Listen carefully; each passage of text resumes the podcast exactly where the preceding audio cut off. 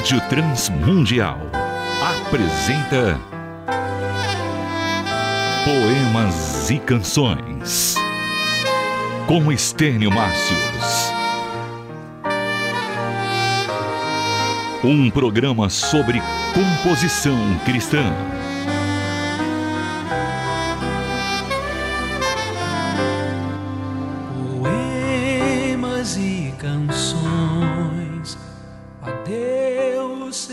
Escritos. Qual é o lugar da poesia na composição cristã? A letra deve ser toda ela uma poesia? Ou será que poesia e letra de música cristã são coisas diferentes e usam recursos diferentes em suas formas? Corremos o risco de deixar o conteúdo bíblico da canção um tanto aguado ao expressá-lo de forma poética? As canções contemporâneas, elas têm mais ou menos poesia do que os hinos tradicionais. Afinal de contas, a poesia é relevante na adoração cristã? Ou tudo isso é uma discussão sem qualquer importância? Poemas e Canções com Estênio Márcios. Mas o que é a poesia mesmo? Precisamos distinguir a forma da poesia do seu conteúdo essencial. O poema é a forma externa em que geralmente se apresenta a poesia. Sendo assim, observamos que o poema tem versos, métrica, ritmo, estrofes de vários tamanhos e as rimas. Isso é a forma. Já o conteúdo é a própria poesia. Mas o que é poesia? A própria poesia que a torna a matéria-prima do poema. Dizem que ela é indefinível e livros e mais livros têm sido escritos para tentar explicá-la. Faço aqui uma tentativa não acadêmica e absolutamente leiga de explicar o assunto, contando apenas com a minha experiência pessoal na área de música. Eu defino a poesia assim: poesia é um sentimento do belo que se faz presente nas várias espécies de artes e segmentos da vida humana.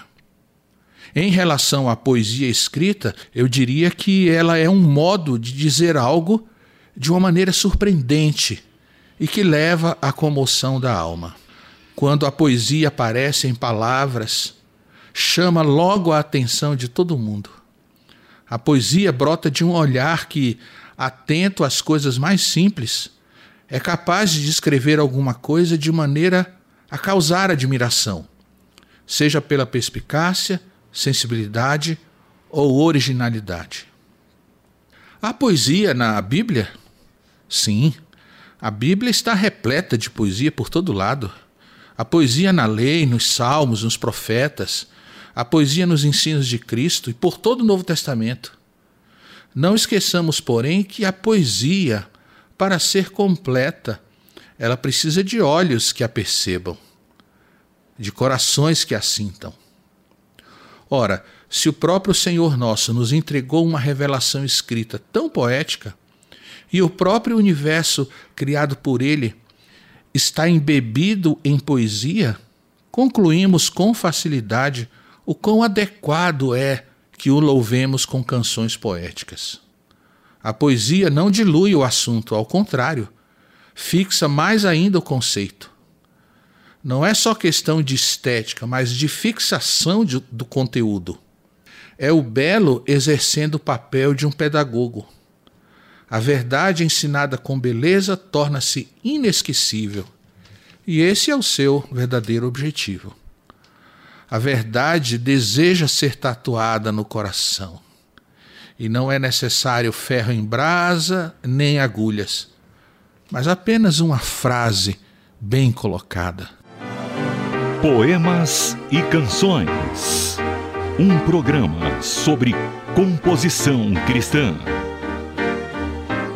Veja agora a diferença entre um texto poético e um texto comum. Vamos supor que eu estivesse compondo o Salmo 104, que foi composto por Davi. Talvez como ele eu começasse dizendo: Bendize, ó minha alma, Senhor. Senhor meu Deus, como tu és magnificente. Mas então, a partir daqui, possivelmente eu escreveria assim: Em tua volta a glória e majestade. Mas Davi disse isso da seguinte maneira: sobrevestido de glória e majestade. Talvez eu dissesse o seguinte trecho assim: A luz cobre o teu ser por inteiro. Mas Davi disse: coberto de luz como de um manto. Possivelmente eu diria: O Senhor é maior que o próprio céu. Mas Davi disse: Tu estendes o céu como cortina. E aí Davi continua: Pões nas águas o vigamento da tua morada, toma as nuvens por teu carro e voas nas asas do vento. Fazes a teus anjos ventos e a teus ministros labaredas de fogo. Percebeu? Percebeu, meu amigo, o que é poesia? O que é essa maneira de dizer algo que nos atinge como flecha?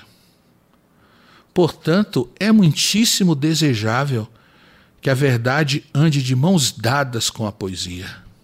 Não que a verdade precise da poesia para realizar a sua obra, mas ninguém contestaria que não existe uma melhor amizade do que essa: verdade e poesia.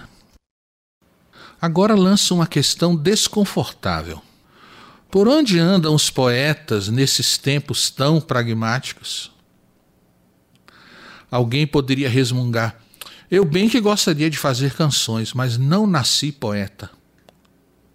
Ora, será que uma questão de tal importância como essa do louvor a Deus estaria amarrada é, e presa a esta outra, os que nasceram poetas?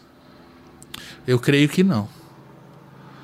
Pois muitas vezes os privilegiados que nascem com um dom não dão nenhuma importância a ele e acabam desprezando tudo. No entanto, a história está repleta de exemplos de pessoas que não haviam nascido com o dom, mas o perseguiram de tal maneira, com tal perseverança, que o conquistaram. Você não nasceu poeta? Está bem. Mas se deseja mesmo, torne-se um. Domine a língua através de exaustivo estudo. Devore livros, assimilando-os por inteiro. Leia poesia diariamente e aprenda os seus métodos. Certamente você será recompensado com o decorrer dos anos. Quem sabe apreciar o impacto da poesia já é quase um poeta. Participe do Poemas e Canções. Envie uma mensagem para o nosso WhatsApp. 11 97418 1456. Tem que morrer para renascer como a semente na terra. Há poesia nos velhos hinos e há alguma em músicas contemporâneas. Mas somos uma geração sedenta de verdadeira poesia. Precisamos de mais, de muito mais. A vida por vezes é tão dura e os dias tão áridos. No entanto, há esperança em Cristo e em Sua mensagem de salvação poderosa. Precisamos semear a poesia cristã para todo lado. O Evangelho é a mais pura poesia e capaz de restaurar vidas. Haverá poesia no céu, no inferno não há. Mas a música no céu expressará as mais estonteantes poesias. Como será maravilhoso mergulhar naquele modo de existência em que todos faremos poesia e sem pecado.